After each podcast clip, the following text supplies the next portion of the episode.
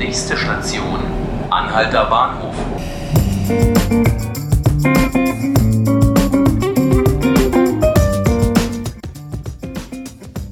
Hallo liebe Zuhörerinnen und Zuhörer. Hallo Berlin. Gute Nachrichten für Freunde der modernen Kunst. Der Picasso der Moderne, wie er gerne genannt wird, Gerhard Richter, wird eventuell eigene drei Säle im Museum der Moderne am Kulturforum am Potsdamer Platz bekommen. Gleich hören Sie, wie Kulturstaatsministerin Monika Grütters versucht, den 87-jährigen Künstler und sein Lebenswerk nach Berlin zu locken.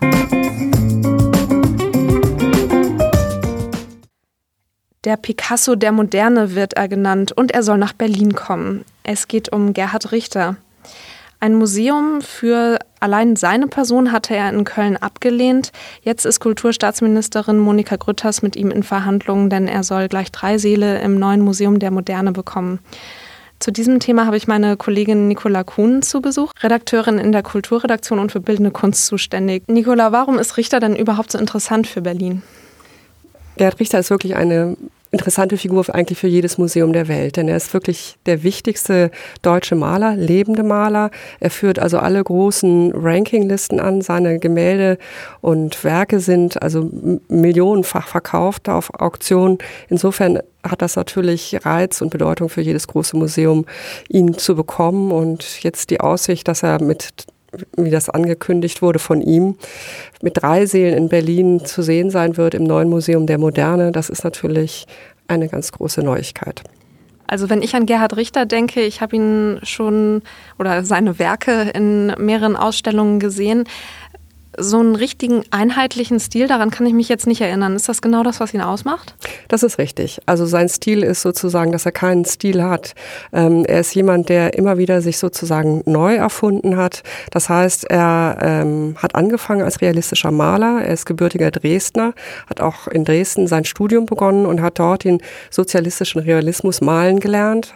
War auch eine Zeit lang dort und hat offizielle Staatsaufträge angenommen, aber ist dann im Februar 61 nach Westdeutschland gegangen, hat dort in Düsseldorf weiter studiert und hat zusammen mit Malerfreunden, unter anderem Sigmar Polke, ja eine neue Richtung kreiert, nämlich den kapitalistischen Realismus. Also das war die Phase realistisch, aber und auch vor allen Dingen fotorealistisch. Er hat sehr viel von Fotografie abgemalt, mit Fotografie gearbeitet. Und dann ist irgendwann die Abstraktion dazu gekommen. Das heißt, man kann in seinem Oeuvre immer wieder Hin- und Herbewegungen zwischen gegenständlich und abstrakt finden. Apropos Oeuvre, woher würden denn seine Gemälde überhaupt kommen, wenn sie denn jetzt in das Museum der Moderne kämen? Das ist ganz interessant. Die Frage wurde schon laut, müssen jetzt andere Museen befürchten, dass dort was abgezogen wird? Das ist nicht der Fall. Er hat in einem Interview, das er der Rheinischen Post gegeben hat, erzählt, es gibt 50 Werke, die er in seinem Privatbesitz hat und aus denen möchte er sozusagen aus allen Schaffensperioden Berlin etwas zur Verfügung stellen. Und das wäre dann sozusagen eine kleine Mini-Retrospektive, die er äh, bieten würde. Das ist natürlich sehr reizvoll. Dieses Gespräch mit Monika Grütters, von dem er in diesem Interview auch spricht, ist möglicherweise darauf zurückzuführen, dass dort auch nochmal die Rede auf eine Stiftung kommt, die gegründet werden soll. Denn für Künstler ist es gar nicht so einfach, einem Museum etwas zu schenken. Denn wenn das millionenschwer ist, müssen sie auch sehr, sehr hohe Schenkungssteuern zahlen. Und um das zu umgehen oder wie auch immer anders damit umzugehen, ist eine Stiftung sehr hilfreich. Und da könnte vielleicht äh, Monika Grütters auch goldene Brücken bauen. Ich weiß es natürlich nicht selbst, was da besprochen wird, aber in diesem Interview spricht er davon, dass er insgesamt 50 Werke hat in seinem Privatbesitz, die alle in diese Stiftung eingebracht werden sollen. Und wer weiß, vielleicht sollen ja all diese 50 Bilder irgendwann nach Berlin, was schon sehr, sehr viel wäre. Das heißt, Berlin hat da jetzt gerade eigentlich ganz gut einen Fuß in der Tür.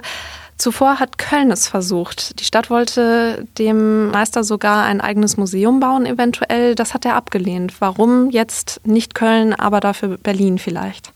Also in Köln scheint man sogar schon etwas länger an ihm dran gewesen zu sein, wie die jetzige Bürgermeisterin Henriette Reker gesagt hatte.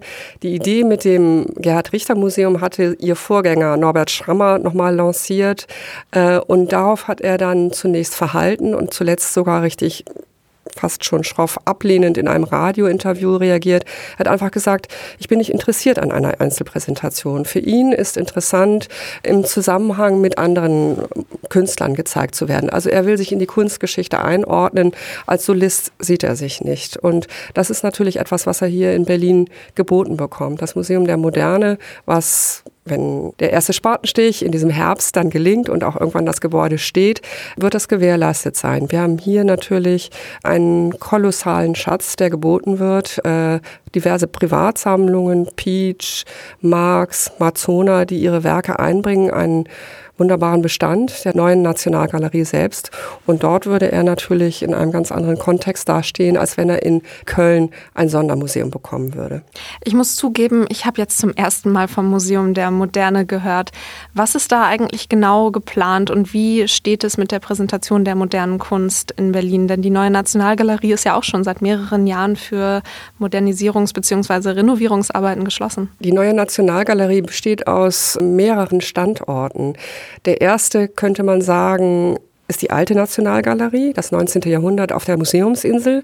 Dann gibt es das 20. Jahrhundert, das ist der Mies van der Rohe Bau, also die klassische neue Nationalgalerie. Dort wird die Kunst bis zur Mitte des 20. Jahrhunderts gezeigt werden. Und wenn der eins, das Museum der Moderne steht, was von dem Schweizer Architekturbüro Herzog Dümmeron gebaut wird, äh, dann kommt dort die zweite Hälfte des 20. Jahrhunderts hin. Und das 21. Jahrhundert ist zu sehen im Hamburger Bahnhof. Es gibt noch mehr Standorte, wenn man so will. Es gibt natürlich noch das Museum Berggrün mit seinem Schwerpunkt bei Picasso und Matisse. Aber das Museum der Moderne ist tatsächlich quasi die Ergänzung des Ganzen. Die neue Nationalgalerie platzte sozusagen aus allen Nähten. Der Hamburger Bahnhof hat sehr viel übernommen, Beuys etc. Und das wird ganz anders konzentriert und auch nochmal inhaltlich strukturiert im Museum der Moderne. Das heißt, Freunde der modernen Kunst können sich freuen, zumindest ab nächstem Jahr ungefähr, wenn alles gut läuft.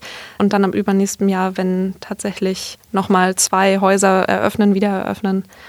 Das ist sehr optimistisch. Also im nächsten Jahr mit viel Glück, aber ich glaube, das klappt, wird der von David Chipperfield renoviert Mies van der Rohe Bau eröffnet.